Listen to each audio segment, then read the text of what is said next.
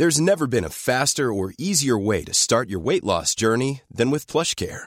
PlushCare accepts most insurance plans and gives you online access to board-certified physicians who can prescribe FDA-approved weight loss medications like Wigovi and Zepbound for those who qualify. Take charge of your health and speak with a board-certified physician about a weight loss plan that's right for you.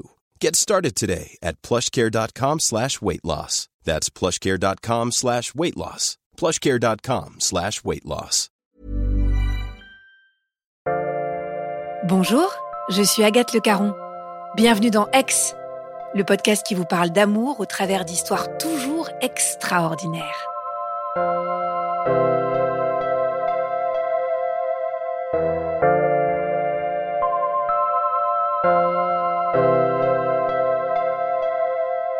Combien de fois vous l'ai-je rabâché Écoutez votre petite voix intérieure.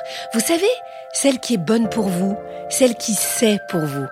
Sébastien le savait au plus profond de lui que c'était elle.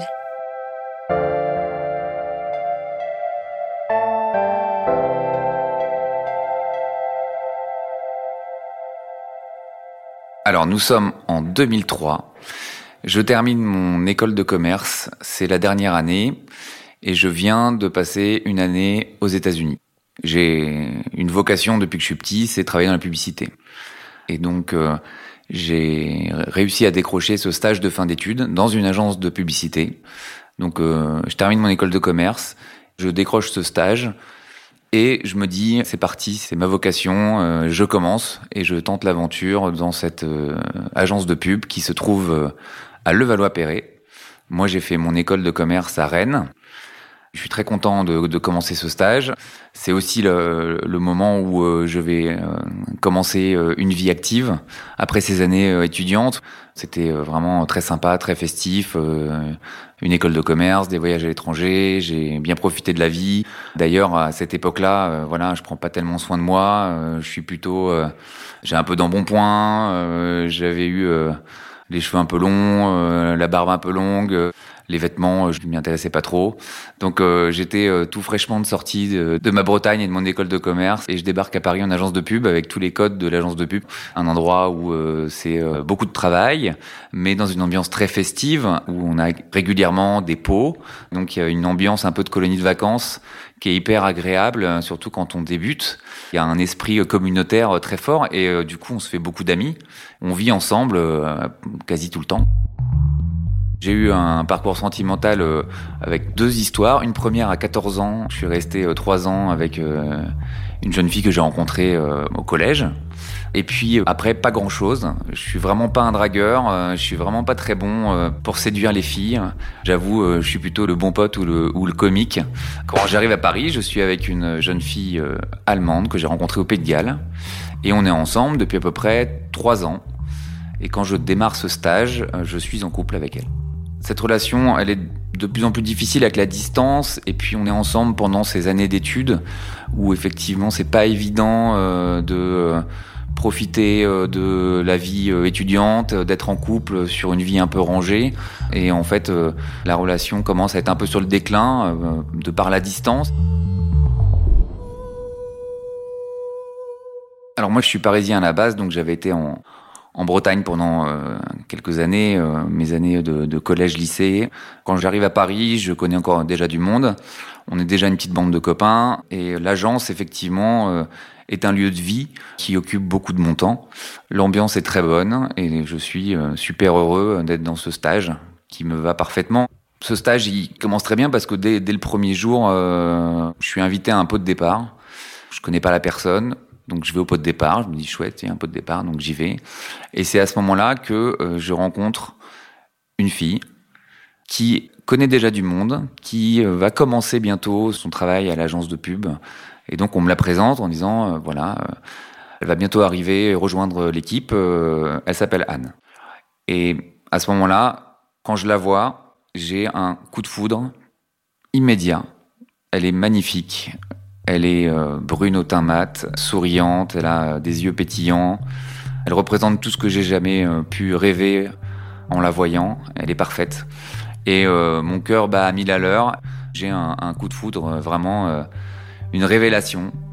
Donc bien évidemment, on est amené à discuter ensemble.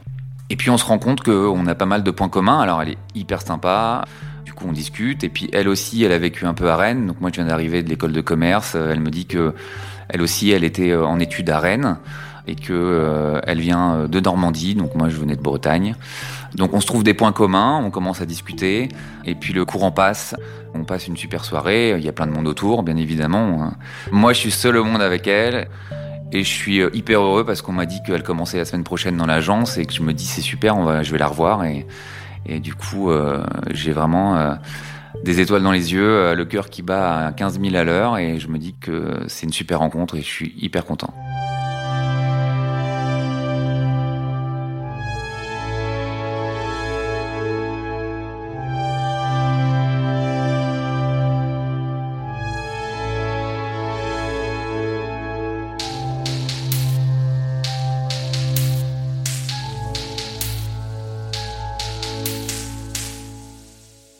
À ce moment-là, euh, ce coup de foudre, je le prends pas vraiment comme un coup de foudre. Je me dis, elle me plaît. Bien évidemment que euh, elle m'a touché et elle m'a, en quelque sorte, euh, vraiment transcendé de par sa présence. Cette rencontre m'a vraiment marqué. Maintenant, c'est trop tôt pour réfléchir. Tous les jours, ça grandit et tous les jours, je me dis, mais c'est pas possible, mais c'est la femme de ma vie, il faut absolument que j'arrive à la séduire. Alors à ce moment-là, effectivement, ma relation est un peu sur le déclin et les semaines passent et je me dis, ben, pour séduire Anne, il faut vraiment que je sois célibataire. Là, c'est pas possible. J'ai une copine. Bien sûr, je lui ai dit que j'avais une copine. Dans ma tête, je suis plus du tout euh, dans ce couple et dans cette histoire. J'ai envie d'être euh, disponible pour essayer de la séduire. Donc, euh, je prends la décision effectivement de me séparer d'elle. Alors, il faut savoir que Anne sort d'une relation longue avec un garçon qui était d'ailleurs dans la même école de commerce que moi à Rennes. Cette histoire vient de se terminer. Elle n'a pas la tête à se remettre en couple tout de suite. Elle est encore dans cette histoire à ce moment-là. On devient très amis et effectivement, je vois et on voit avec le groupe d'amis que c'est une personne qui est très fleur bleue, qui est très euh, naïve, on va dire, euh, surtout vis-à-vis des garçons qui euh, veulent la séduire. Elle comprend pas trop les signaux et effectivement, on en rigole avec le groupe d'amis et on l'appelle la princesse bisounours. Elle croit beaucoup au prince charmant et, c'est vrai que petit à petit, euh, on scelle des liens très forts d'amitié et on partage un peu tous euh, nos secrets, euh, on est confident et on a une, une personne qu'on rencontre aussi qui est un peu plus âgée que nous à l'agence et qui devient notre confidente. Déjà, on est amené à travailler ensemble la plupart du temps. Et puis, on est amené aussi le soir à faire des sorties ou des pots ensemble. Donc, on devient effectivement assez proche, on s'entend bien. Et moi, que j'ai aucune stratégie pour la séduire, je suis vraiment pas bon et je suis maladroit et jamais je serai capable d'y aller comme ça. Donc, je choisis d'être le bon pote qui la fait rire, qui euh, est effectivement très proche d'elle, hyper à l'écoute. Et c'est réciproque parce qu'elle, elle trouve en moi un, un, super pote. Mais je pense que c'est la bonne stratégie. De toute façon, je me bats avec mes armes et je me dis, euh, bon bah c'est comme ça, euh, on est potes, mais euh, c'est déjà ça de prix. Et moi, clairement, tous les jours, je pense à me mettre au couple avec elle, à la séduire, mais j'y arrive pas. Je la vois tous les jours et je sens que je suis pas dans la séduction et c'est un peu le problème. Plus on avance, plus le temps passe et plus j'apprends à la connaître et que je la trouve extraordinaire et, et que du coup mon amour grandit. Là, ça fait un an qu'on se connaît, c'est à sens unique et puis jamais j'aurai le courage de lui avouer. J'attends un signal, j'attends un, élément euh, qui va me, faire prendre confiance en me disant oui, peut-être que euh, serait euh, partante. Alors, je suis tout sauf timide. J'ai un super contact, je suis très sociable. J'ai vraiment pas mal de potes. mais quand on parle de séduction et de relations amoureuses, là, il n'y a plus personne. Je suis vraiment pas bon. Le sentiment amoureux me paralyse. Et du coup, ben, j'y vais pas, quoi plus le temps passe et, plus clairement euh, je suis euh, convaincu que j'ai eu un coup de foudre, qu'elle est parfaite et que effectivement c'est la femme de ma vie. J'en parle un petit peu autour de moi de temps en temps euh, pour essayer de tâter le terrain. Et les premières réponses que j'ai, notamment avec notre amie un peu plus âgée qui est à l'agence et qui est la confidente, elle me dit Ah non, mais euh, je pense pas du tout que ça puisse le faire parce que vous êtes trop potes. Et puis, euh, elle m'en a jamais parlé de cette façon-là, en tout cas.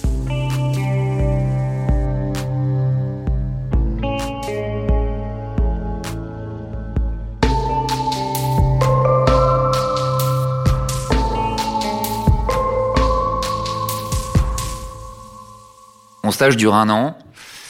J'arrive à être embauché dans l'agence. Donc c'est super, l'aventure continue. Anne aussi est embauchée. On continue notre, notre chemin professionnel ensemble. Tout se passe bien.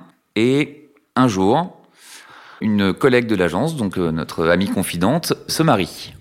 Et donc elle nous envoie une invitation avec euh, deux, trois collègues, Anne et moi, pour le mariage. Donc là, bon, bah super, mariage c'est toujours sympa, c'est toujours une bonne célébration. On décide évidemment d'y aller tous ensemble, de se grouper dans une voiture, et Anne me dit, écoute, on n'a pas beaucoup d'argent, si tu veux, on partage une chambre d'hôtel pour faire des économies pendant ce mariage. Et donc elle me dit ça, et alors là, moi je me dis, mais ça y est, mais c'est pas possible, c'est le signal. C'est le signal tant attendu, là. Elle me propose de partager une chambre, et jamais je me dis, moi, ouais, c'est pour faire des économies. Moi, je suis là, mais c'est le, le signal tant attendu il est là, c'est maintenant. Et là, je prends 1000 euh, points de confiance. Et je me dis, ça y est, c'est parti, quoi. Donc, euh, le mariage, c'est le moment. Et ce mariage-là, ça va se faire. Quand on est invité à ce mariage, je discute avec un client euh, de l'agence avec qui je m'entends bien. Et je lui dis, écoute, on est invité à ce mariage. Je lui dis que je suis très amoureux d'elle et qu'elle me plaît beaucoup. Et là, lui, il me dit, ah ouais, bah, tant mieux pour toi, c'est cool. J'espère que ça va le faire. Et il me dit, bon, si ça marche pas, je vais peut-être tenter ma chance. Sur le coup, j'y prête pas attention et le mariage approche. On part tous ensemble à ce mariage. Moi, je suis entre euh, l'excitation, le stress. Euh, bon, plus le stress en fait, parce que je sais pas du tout comment je vais aborder euh, la chose. Je vais être euh, dans une même chambre pendant du coup un week-end. Je vais découvrir son intimité. Elle avait demandé en réservant deux lits séparés. On arrive à l'hôtel on pose des valises et on découvre un lit double. Moi, je me dis, oh, génial, le destin est avec moi, c'est formidable, c'est un lit double, c'est parfait, je le savais, ça va se faire. Elle me dit, bon, abusé, j'avais demandé deux lits simples, euh, franchement, euh, c'est pas cool, euh, mais bon, elle, se dit pas, je vais aller faire une réclamation. on est un peu en retard pour aller au mariage, donc on se prépare. Le stress commence à monter. Je me souviens, j'avais un, costume beige clair à rayures qui était vraiment pas beau du tout. J'étais pas trop à mon avantage. Elle, elle se prépare et je la regarde se préparer et je me dis, ah ouais, non, mais elle est magnifique. Euh. Et puis en plus, la, la voir se préparer comme ça, c'était super parce qu'on partageait autre chose que du travail. On se retrouvait euh, dans une salle de bain, dans une chambre d'hôtel. Donc voilà, moi je pensais que c'était vraiment le, le moment où tout allait se passer. Je pense pas qu'elle voit que euh, je la regarde amoureusement, mais comme je l'ai dit, elle est assez naïve et elle voyait aucun signaux de personne. Et son côté naïf fait que finalement cette histoire euh, devient euh, une histoire de, signaux qui ne sont pas compris, dans les deux sens. Le mariage est horrible pour moi, je ne me souviens de rien. La journée passe et elle défile très vite parce que je ne pense qu'à une chose, c'est à quel moment je vais lui parler et à quel moment je vais arriver à dire bah, que j'ai des sentiments, que j'ai compris qu'elle m'avait fait un signal en acceptant cette chambre et que du coup, ben, c'est super, donc euh, embrassons-nous. Mais en fait, euh, tout le mariage passe et bien évidemment, je choisis pas le bon moment. Je crois qu'on danse ensemble un moment, mais euh, je suis pétrifié. Et c'est vrai que c'est assez fou parce que, en fait, on se retrouve finalement le soir, le mariage est terminé et j'ai rien fait, il s'est rien passé. Et du coup, je me dis, bah merde, c'est pas possible, je peux pas laisser passer cette chance. Il faut que je lui dise. Donc là, je prends mon courage à deux mains on est dans cette chambre d'hôtel, ben on va se coucher, il doit être 3 heures du mat, euh, fin de mariage. On se met dans le lit et je me retrouve euh, dans le lit à côté d'elle, dans le noir. Et là, je me dis, merde, bon, c'est ok, bon. Et d'une voix toute timide, je lui dis, euh, j'avais un truc à te dire. donc le pire moment de ma vie, bien évidemment. Et donc là, je lui dis, bah en fait, je suis un peu amoureux de toi depuis qu'on se connaît. je savais pas comment te le dire, mais Honnêtement, je pense que je le fais aussi mal que ça. Voilà, euh, qu'est-ce que t'en penses? Voilà, vraiment pas été bon. Alors là, elle, elle est hyper surprise. On est en train de se coucher après un mariage. Euh, c'est juste le plus mauvais moment de la terre. Donc on est dans le noir et, je, me, je, me, mets à sa place. En fait, c'est ridicule, c'est pas le bon moment. J'ai vraiment pas été bon, clairement. Donc là, ce qui est drôle, c'est que euh, je le sais que je suis pas bon, mais bon, j'y crois à fond. Et puis là, elle, elle est super surprise parce que bien évidemment, elle avait rien capté depuis le début. Ça faisait peut-être un an et demi euh, qu'on se connaissait. J'avais effectivement euh, cet amour qui grandissait de jour en jour. Et puis elle, évidemment, elle n'avait rien vu. Donc elle est hyper surprise. Elle me dit, mais euh, Ah je suis hyper surprise, je pensais pas. Tu comptes énormément pour moi, on, est hyper proche, t'es un super copain, mais enfin je suis désolé, j'ai pas de sentiment amoureux pour toi. En plus, je t'ai jamais vu de la sorte. Elle me dit, bah faut surtout pas que tu le prennes mal. Euh, restons, enfin, je veux pas que ça gâche tout entre nous. Enfin, je, je me mets à sa place. C'était, vraiment pas évident pour elle. Hein. Je l'ai, je l'ai pas mis euh, dans une bonne situation parce que cette déclaration d'amour à 3 heures du mat euh, dans une chambre d'hôtel après un mariage, avec le recul, j'aurais dû faire ça à un autre moment ou pas le faire du tout parce que je, j'étais peut-être pas prêt aussi. Et puis à l'époque, moi, j'étais pas forcément prêt. Et je pense que moi-même, je me serais dit non, en fait. Donc voilà. Et bien évidemment, pour moi, c'est un coup de massue parce que ce refus, euh, je m'étais fait tellement euh, des films dans ma tête, euh, ce refus, il est dur à encaisser. Bien évidemment, il y a un lendemain. souvent, les mariages, on se revoit le lendemain. Donc là, je passe le pire lendemain de mariage de, ma vie. Donc, je suis hyper déprimé. Je me dis, bon, ça y est, j'ai fait une connerie, j'ai mal fait, ça s'est pas fait. Et puis, elle, elle doit être mal. Et puis, elle, je la voyais, elle était hyper mal aussi. Parce que forcément, pour elle, c'est une gêne. Donc, le lendemain de mariage se passe. Il est horrible, on rentre chez nous on est dimanche et le lendemain, on retourne au boulot et on se revoit. Et donc, euh, bah, la vie continue. Le lendemain du mariage, je, pense pas que je réfléchis, j'ai juste honte. Je sais même pas si j'en parle aux potes. J'ai raté mon coup. Euh, j'en avais parlé un petit peu autour de moi quand même en disant ouais, euh, ce week-end chambre d'hôtel avec la fille de mes rêves, un mariage. c'est sûr que ça va le faire, etc. Bon, effectivement là, ça s'est pas fait du tout, donc j'emmène pas large. Je me dis bon bah voilà, écoute, euh, t'as raté ton coup, c'est naze. Euh, passe à autre chose, franchement. Euh, ça sert à rien de continuer et puis reste reste pote et puis prends ce qu'il y a à prendre et surtout casse pas la belle relation qu'on a ensemble parce qu'en plus bah, déjà on se voit tous les jours l'idée c'était pas de se, faire la tête donc voilà je passe à autre chose mais le, le traumatisme est présent c'est une souffrance sauf que le problème c'est que je vais pas du tout réussir à passer à autre chose et qu'elle va rester présente Déjà, bah, tous les jours, je la vois. Tous les jours, je la trouve magnifique. Tous les jours, je me dis, mais euh, c'est la femme de ma vie, c'est pas possible. Et ça, ça dure, et ça dure, et ça dure. De la voir tous les jours, c'est une vraie torture, et, c'est vrai que c'est plus fort que moi. Elle, elle est euh, effectivement, en, plus d'être très belle, elle est très sympa, elle est drôle, on se marre bien ensemble, on a vraiment une connexion qui est assez forte. Et même quand j'essaye de m'en éloigner un petit peu, euh, parce qu'on prend des, des, routes différentes. Euh, je me retrouve toujours avec elle à, rigoler et, euh, et, être bien avec elle. Donc c'est vraiment un, sentiment qui ne part pas. Je pense que la gêne est un peu présente au début et finalement, euh, comme on n'en reparle jamais, ça s'estompe et finalement, on, volontairement tous les deux, on oublie un peu. Même si moi je suis hyper traumate, je me dis que bon bah voilà, tant pis, j'ai raté. Voilà, on repasse à autre chose et franchement, la relation redevient comme avant très rapidement.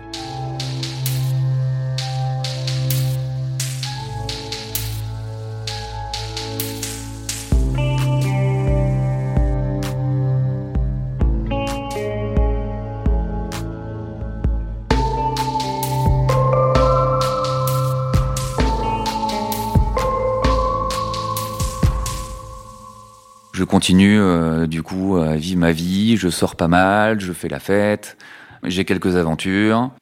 Et puis un jour, je pense que ça doit être 4-5 euh, mois après l'épisode du mariage, on est à l'agence, et puis il est vers 20h, et Anne me dit « Oh tiens, ça te dit pas qu'on aille au resto ce soir ?» Alors là, moi je me dis « Un signe !» Revoilà le signe. Et là, franchement, je réfléchis, je me dis, alors ça y est, peut-être elle a changé d'avis, elle s'est dit peut-être que, en fait, la déclaration, euh, bah, elle a compris cinq mois plus tard que euh, c'était bien et que peut-être qu'elle voulait euh, finalement se mettre avec moi. Et elle me propose un dîner. Donc je lui dis bah ouais bien sûr, avec plaisir. Donc on va du coup dîner et je trouve ça quand même très étrange qu'elle m'invite venant d'elle, etc. Je trouvais ça très bizarre. Je suis à la fois une fois de plus un peu fébrile excité, mais vu que je me souviens quand même du dernier signe, euh, je me fais euh, moins d'illusions que la première fois quand même. Le dîner se passe et puis d'un coup, elle me dit bon voilà, je voulais t'inviter à dîner pour euh, t'annoncer un truc. Je suis en couple depuis quelques temps, depuis quelques mois, avec le client que tu connais.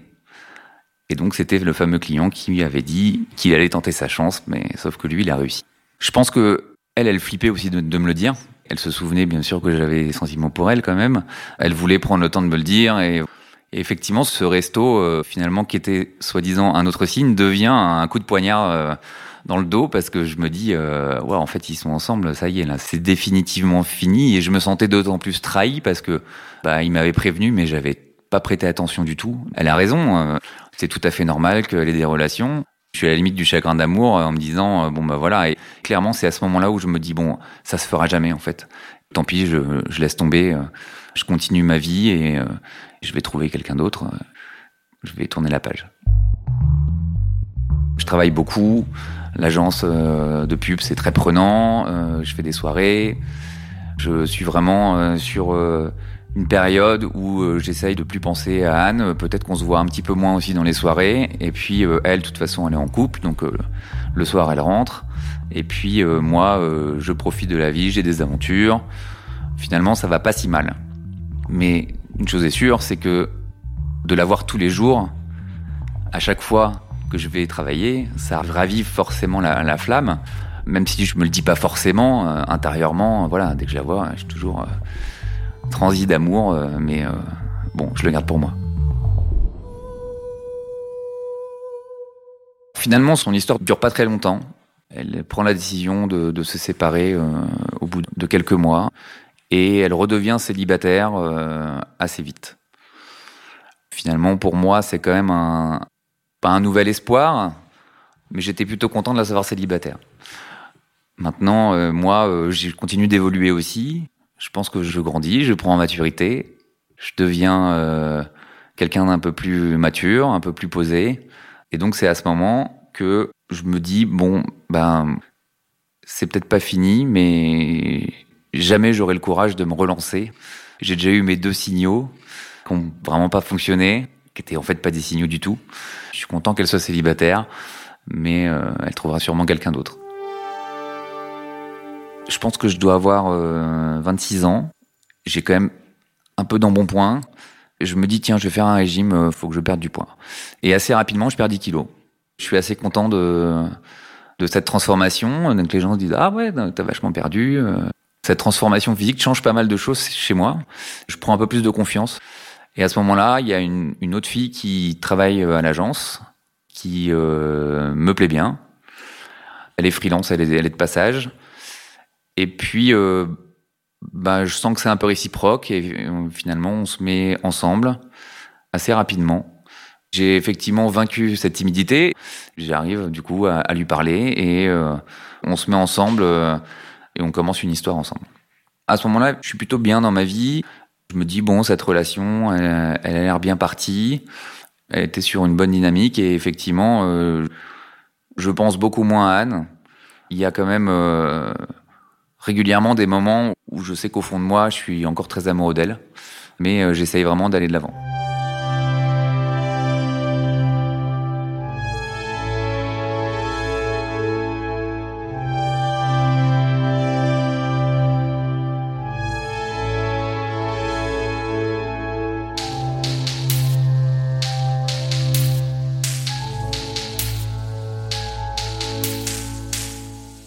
Avec Anne, on est, on est très copains et on est très proches et presque fusionnels.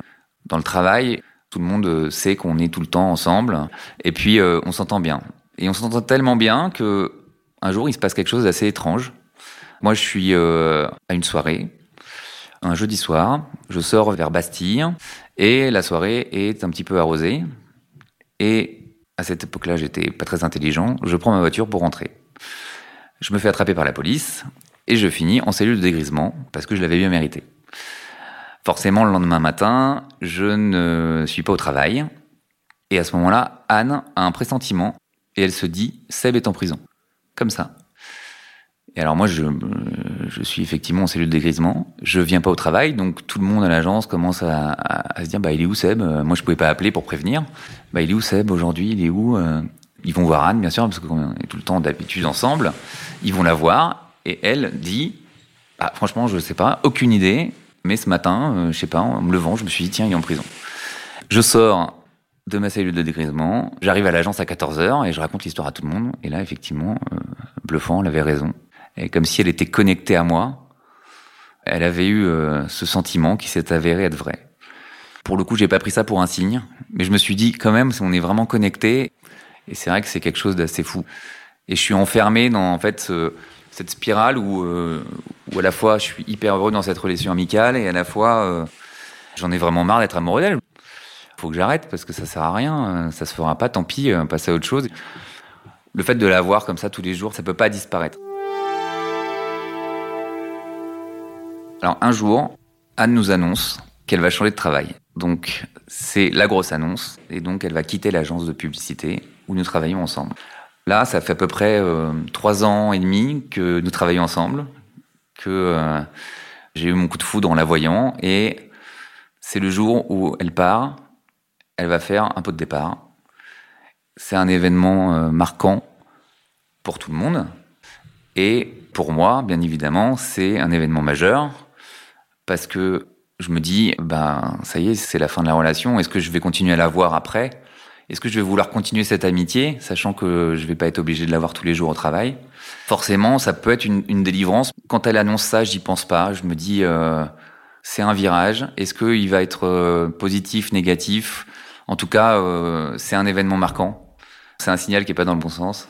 Et vraiment, ce pot de départ va marquer ma vie à jamais. Donc nous sommes le 28 juin 2007. C'est le jour du pot de départ d'Anne. Comme à notre habitude à l'agence, euh, les pots de départ sont bien arrosés. Nous faisons euh, des discours. Et puis, on décide que la soirée euh, doit se continuer et nous allons sur une péniche au bord de Seine pour continuer la soirée et aller danser. Nous sommes à peu près une vingtaine et on se retrouve sur cette péniche. Et j'invite Anne à danser. Et lors de cette danse, j'ai vraiment une révélation où je me dis, bon, c'est maintenant ou jamais, il faut que je lui reparle. C'est un moment clé. À partir de demain, je la verrai plus tous les jours. Il faut que je lui parle. Donc je lui dis, viens sur le pont du bateau, j'ai quelque chose à te dire. Et donc j'arrive sur le pont du bateau, on s'assoit, et là je lui parle. Je lui dis, écoute, euh, aujourd'hui c'est ton pot de départ. À partir de demain, je ne te verrai plus tous les jours. Et franchement, je suis très triste de plus te voir, mais à la fois je suis très content parce que je vais arrêter de souffrir. Et là, je lui dis que ben, de l'avoir tous les jours, c'est très dur pour moi parce que je suis très amoureux d'elle et que j'arrive pas à, passer outre cet amour et que le fait de l'avoir tous les jours, c'est pour moi un déchirement et une souffrance et qu'à partir de maintenant, euh, j'allais plus la voir et que j'allais euh, peut-être pouvoir m'en détacher de cet amour et que j'allais peut-être pouvoir euh, revivre normalement. Et là, au fond de moi, je me dis, maintenant que tu as dit ça, tu es obligé d'aller un petit peu plus loin. Donc je lui dis, écoute, euh, moi, depuis le premier jour, je suis amoureux de toi.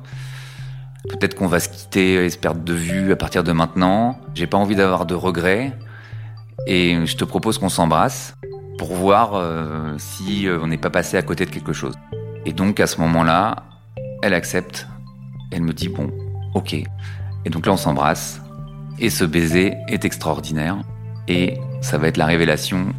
Alors pour moi, mais ça je le savais déjà. Et puis pour elle, une vraie révélation.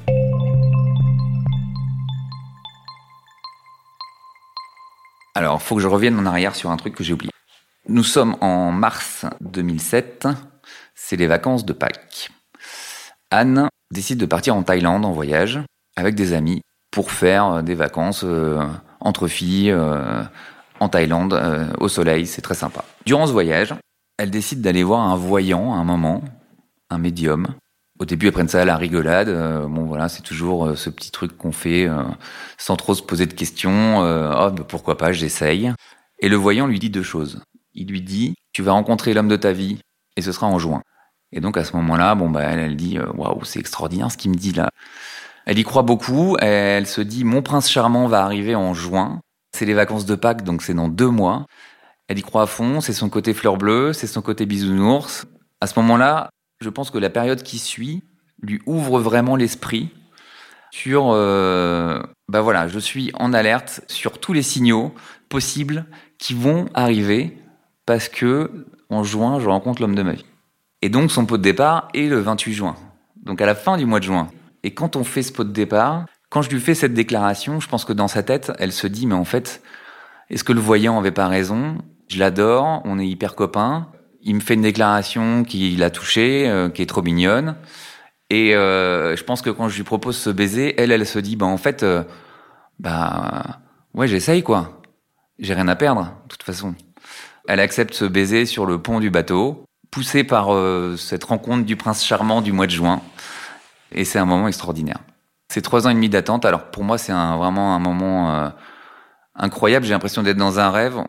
Au début, j'y crois vraiment pas. Et ce qui est assez drôle, c'est qu'après ce baiser, en fait, on se tient la main et on redescend voir les collègues de l'agence en se tenant la main. Et en fait, on réfléchit même pas. Et ben là, tout le monde hallucine, quoi. Tout le monde se dit, mais pourquoi ils se tiennent la main? Qu'est-ce qui se passe? N'importe quoi, euh, voilà. Et puis ils réalisent qu'en fait, euh, voilà, on s'est embrassé et qu'il s'est passé quelque chose.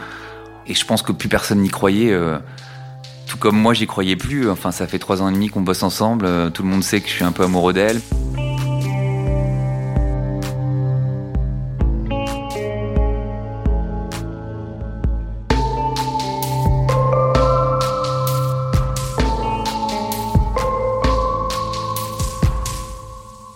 Alors le problème, c'est que la suite, elle n'est pas évidente. Donc le problème majeur, c'est que le lendemain, je dois partir en vacances avec ma copine actuelle. J'ai un avion, je crois, à 8 heures du mat ou 9 heures du mat pour partir en vacances. C'est une semaine de vacances qui était prévue, euh, voilà, depuis assez longtemps. Et là, je dis Anne, euh, écoute, euh, moi je pars en vacances demain. si tu veux, j'y vais pas. Dis-moi ce que tu en penses. Et là, elle me dit, non mais là ça va beaucoup trop vite dans ma tête. On a fait ce baiser, voilà. Euh, je peux pas te faire ça euh, et te dire d'annuler parce que moi-même je sais pas où j'en suis et, elle me dit pars en vacances et dans une semaine on se revoit et on voit si ça fonctionne encore et si on se met ensemble. C'est hyper compliqué de mettre des, les choses en ordre dans ma tête. Donc je me dis ouais elle a raison. De toute façon elle ça va lui permettre de réfléchir et de se dire le lendemain en se réveillant est-ce que c'est vraiment ce qu'elle veut? Et donc, euh, bah, je me dis, bon, bah, ouais, je pars en vacances et puis on verra après. Alors, la semaine de vacances, elle n'est pas évidente. Je suis avec cette personne, euh, je sens que euh, moi j'ai l'esprit ailleurs. J'écris des petits textos à Anne pendant les vacances. On entretient un peu la flamme, et là, moi, j'ai la tête que au retour de vacances, en fait. C'est un peu une torture, parce que déjà, c'est pas sympa pour la personne à qui je suis, je me dis comment je vais faire. Mais c'est plus fort que moi, c'est le, le moment d'une vie, ce qui s'est passé.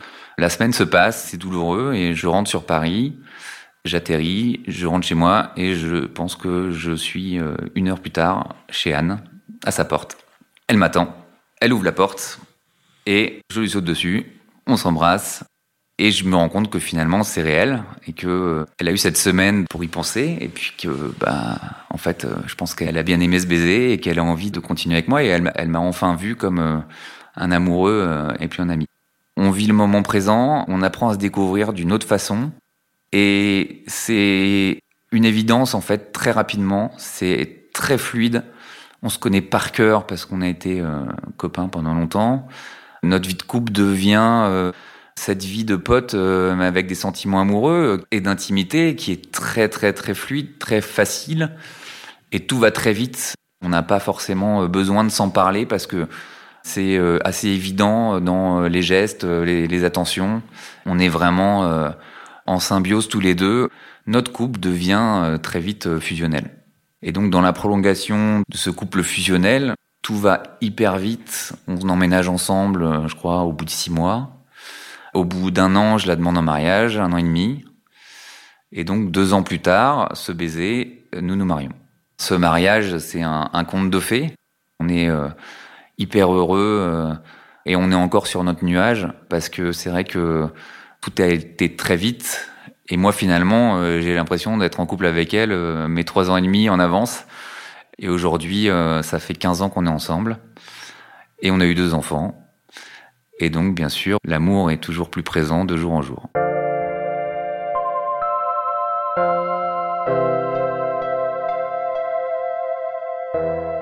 c'est Anne qui m'a fait découvrir le podcast.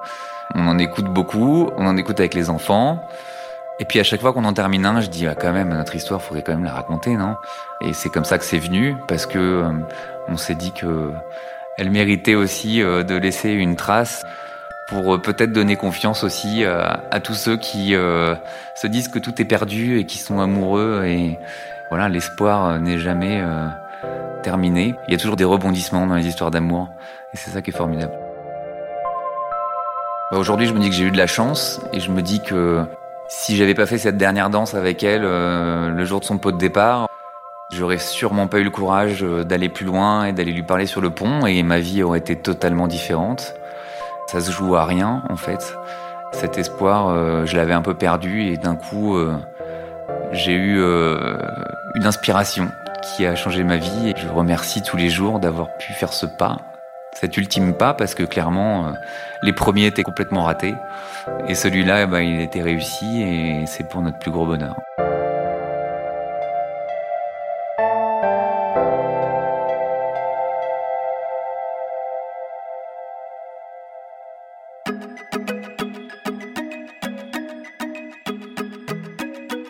Merci à Clémentine Delagrange qui a réalisé cet épisode, à Isabelle Field qui l'a monté et à Alexandre Ferreira qui l'a mis en musique. Si vous l'avez aimé, surtout n'oubliez pas, mettez-nous des étoiles et des commentaires. Merci beaucoup.